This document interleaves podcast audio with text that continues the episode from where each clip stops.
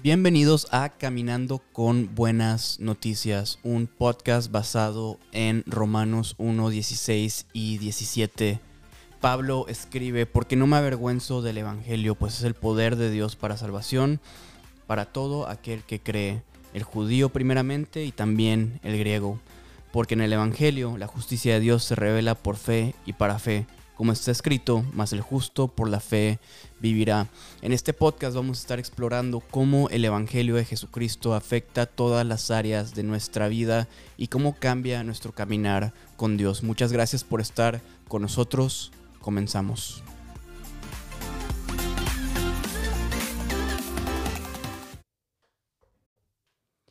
Hey, ¿qué onda? ¿Qué onda? ¿Qué onda? ¿Cómo están? Bienvenidos a otro episodio Estoy aquí con mi camarada Jacob.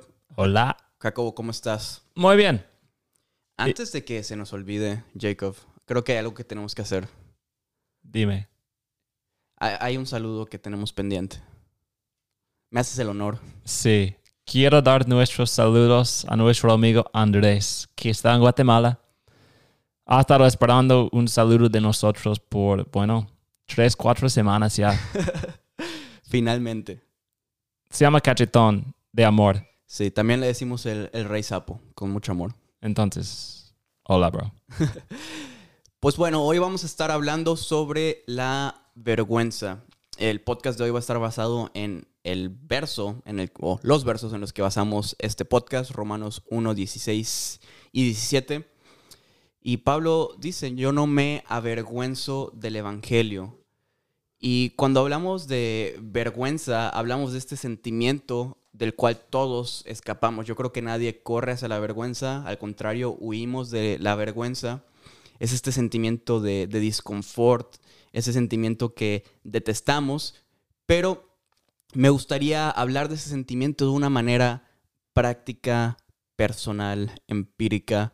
Así que antes de seguir avanzando, y, hablar de, cómo Pablo no se avergonzaba del Evangelio, quiero que hablemos de historias vergonzosas en nuestras vidas. Y le voy a dar el honor a Jacob de, comenzar con su historia vergonzosa. Qué honor, gracias.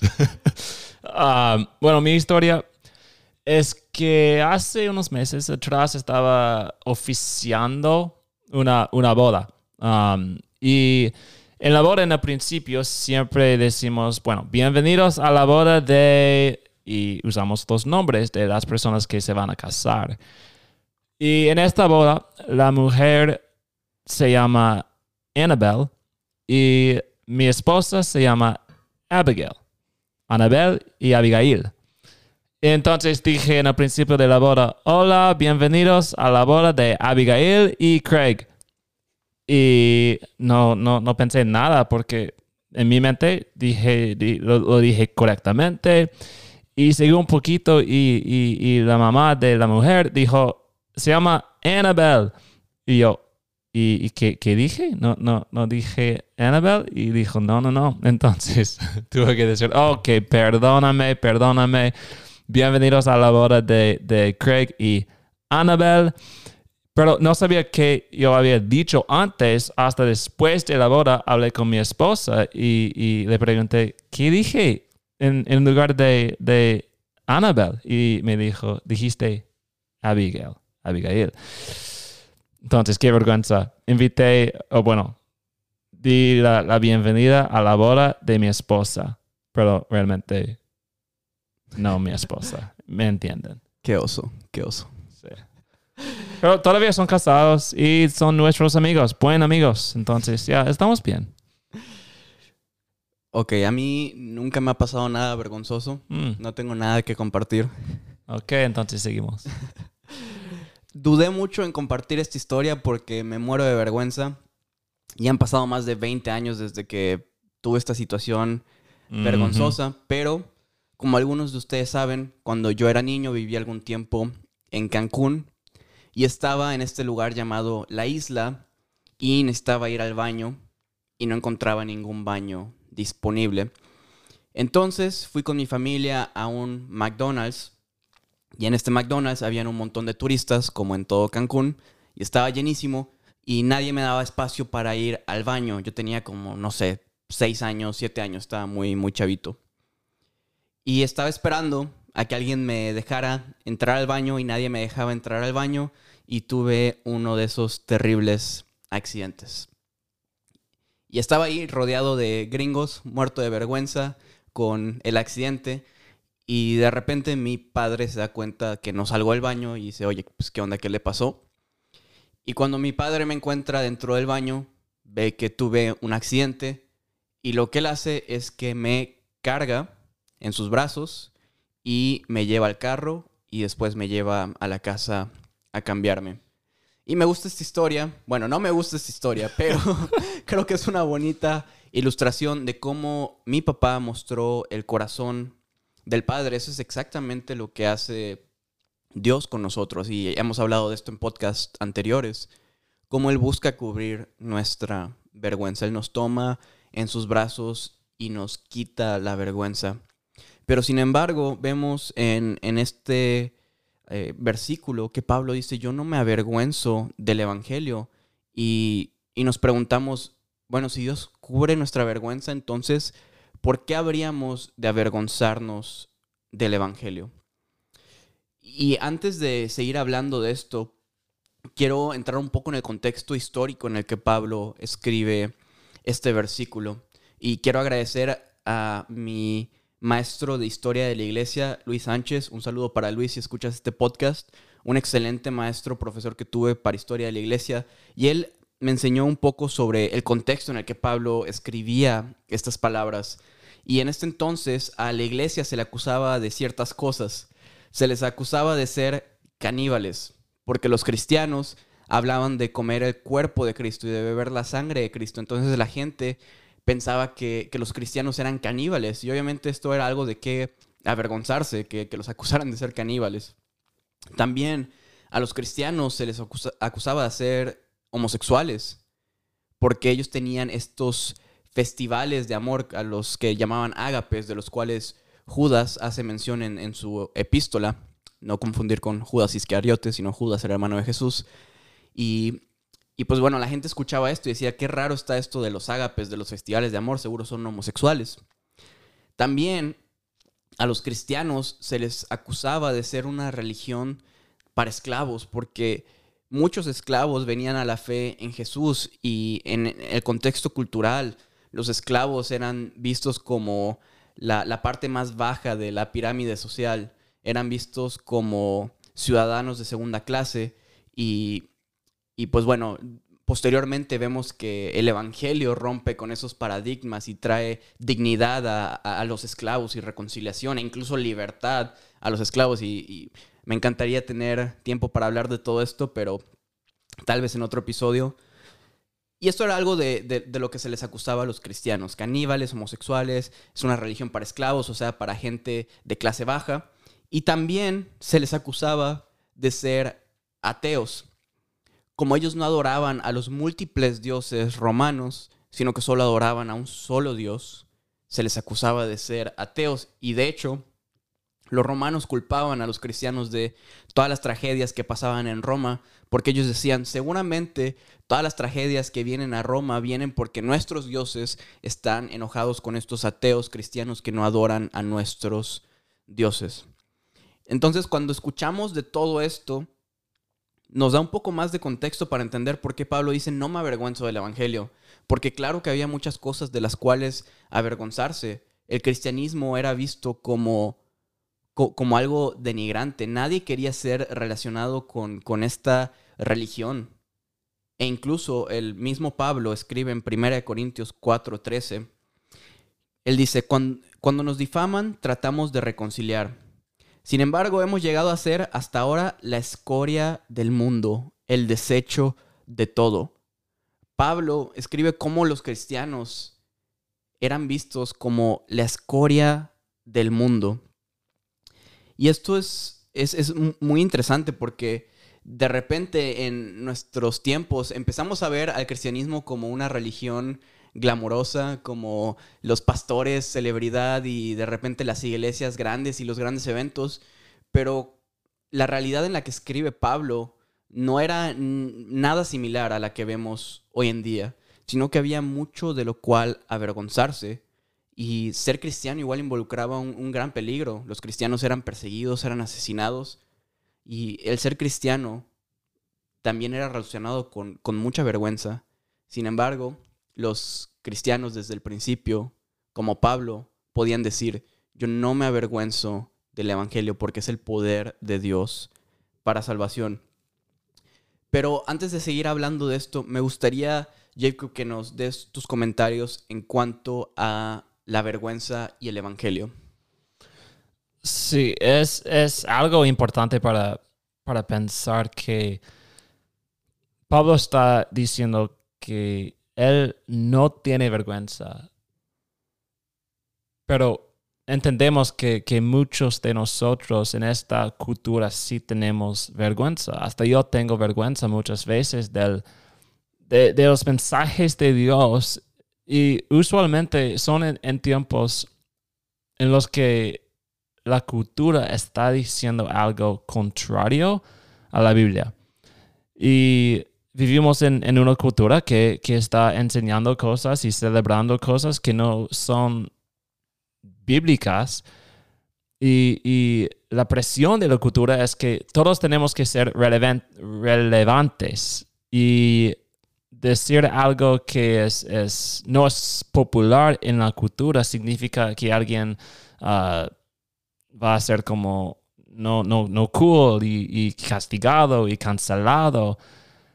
Entonces, tenemos veces en las que, las cosas que la cultura está diciendo están en contra de la Biblia. Y hasta las cosas que leemos en la Biblia, a veces no, no nos gusta lo que dice la Biblia porque es, está diciéndonos que tal vez algo que estamos haciendo es pecado, algo que estamos pensando es pecado. Entonces en esos momentos tenemos una, una decisión. Y la decisión es, es entre como doblar rodillas a la cultura o a la Biblia.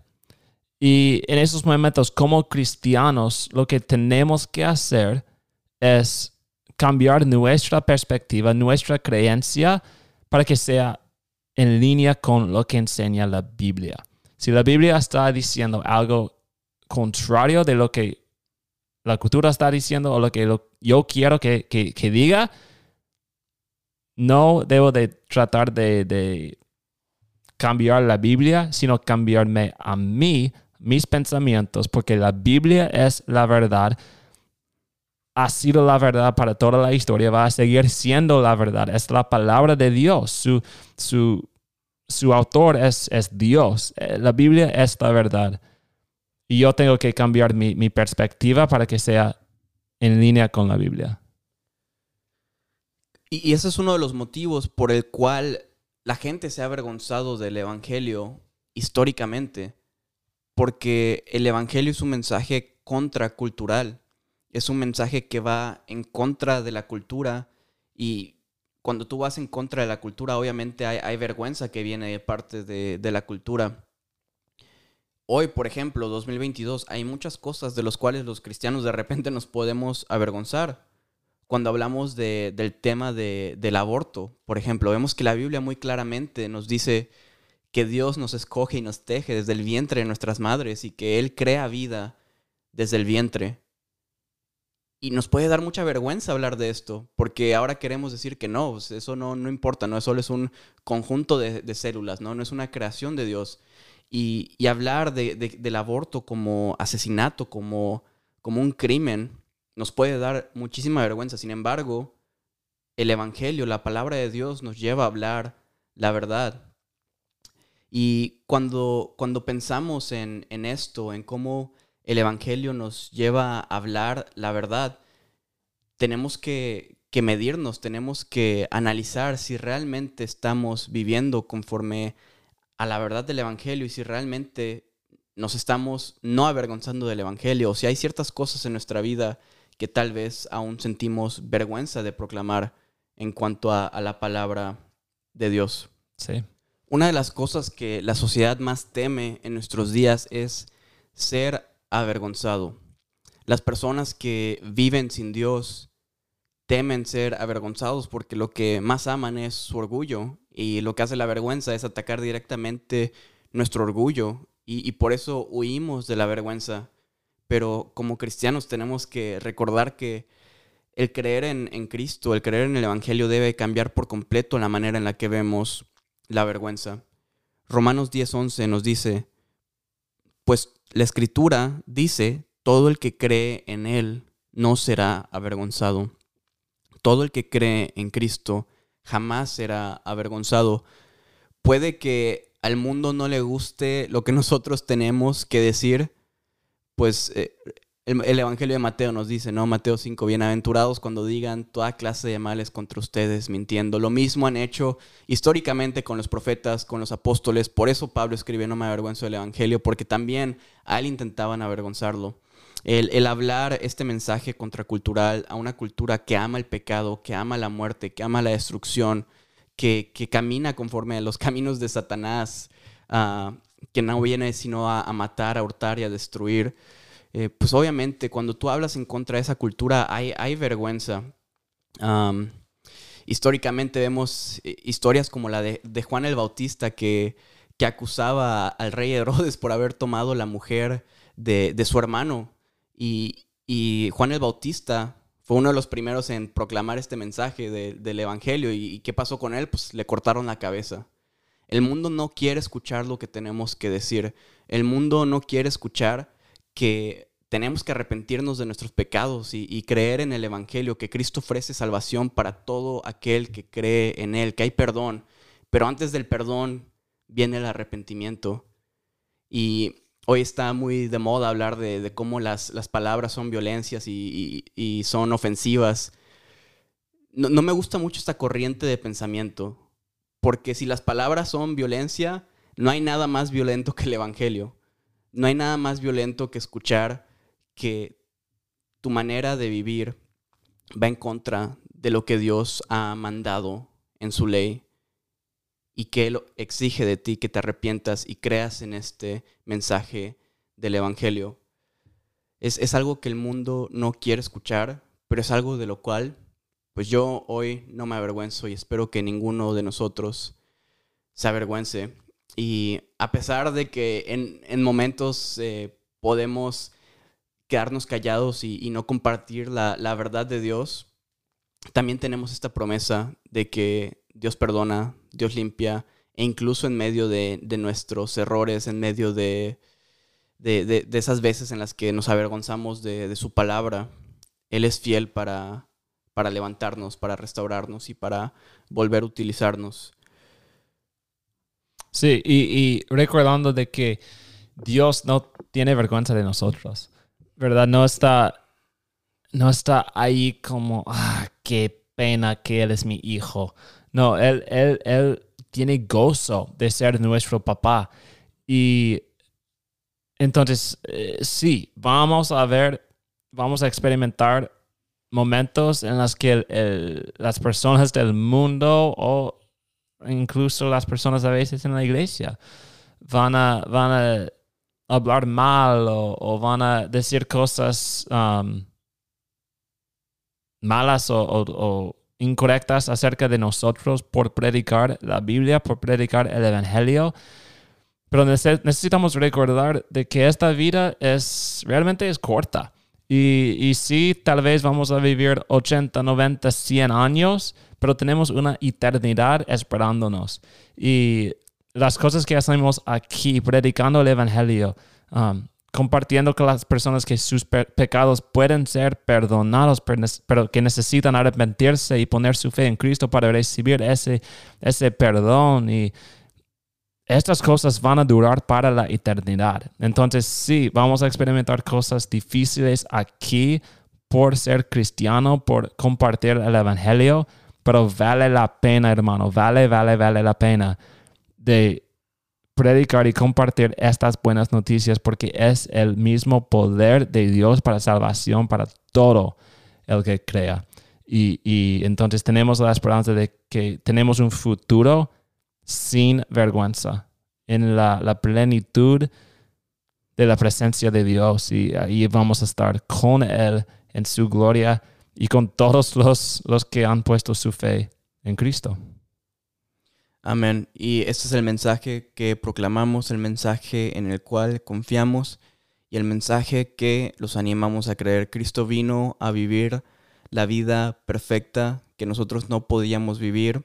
Él siendo Dios eterno tomó forma de hombre, caminó entre nosotros, fue crucificado por nuestros pecados y resucitó al tercer día de entre los muertos y hoy ofrece salvación, su Espíritu Santo y reconciliación con Dios para todo aquel que cree en este mensaje del Evangelio del cual no nos avergonzamos y el cual proclamamos y animamos a todos a creer. Y con esto cerramos el podcast de esta semana. Un saludo nuevamente a Andrés y a Rudy. Casi se nos olvida Rudy. Y pues bueno, un abrazo para todos. Un saludo especial también a nuestra familia en City Light Mosaic. Los amamos y les mandamos un abrazo.